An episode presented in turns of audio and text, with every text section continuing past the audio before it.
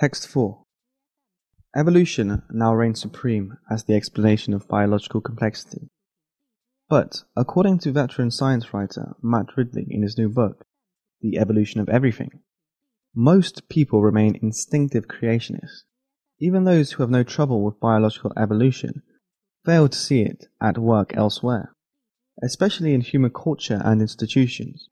So, when we encounter a complex human system, we default to the assumption that it is the product of design.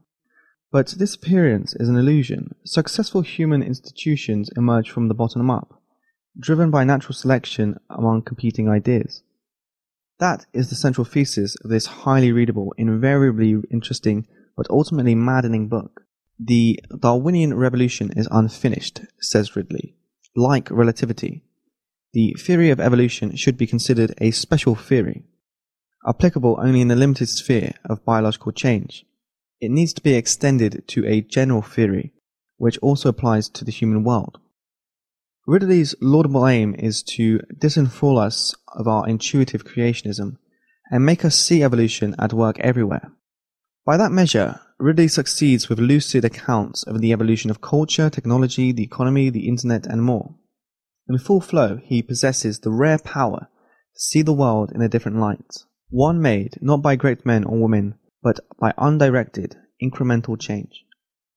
But as a prescription rather than a description of how human society works, just because many successful institutions evolved, all institutions ought to be created thus, evolution swiftly loses its appeal. The human world of which Ridley writes is not just composed of cultural entities, institutions, and inventions, but of real people. For them, a Darwinian world is a brutal one where only the very fittest survive. Perhaps that is why Ridley has to pick so furiously to disguise or deny the human cost of his social Darwinism.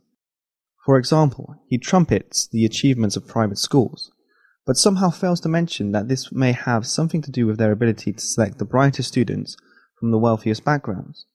And he claims that, had the NHS not been created, private health provisions in the UK would have evolved into a market driven system that catered to the needs of all, especially the poor.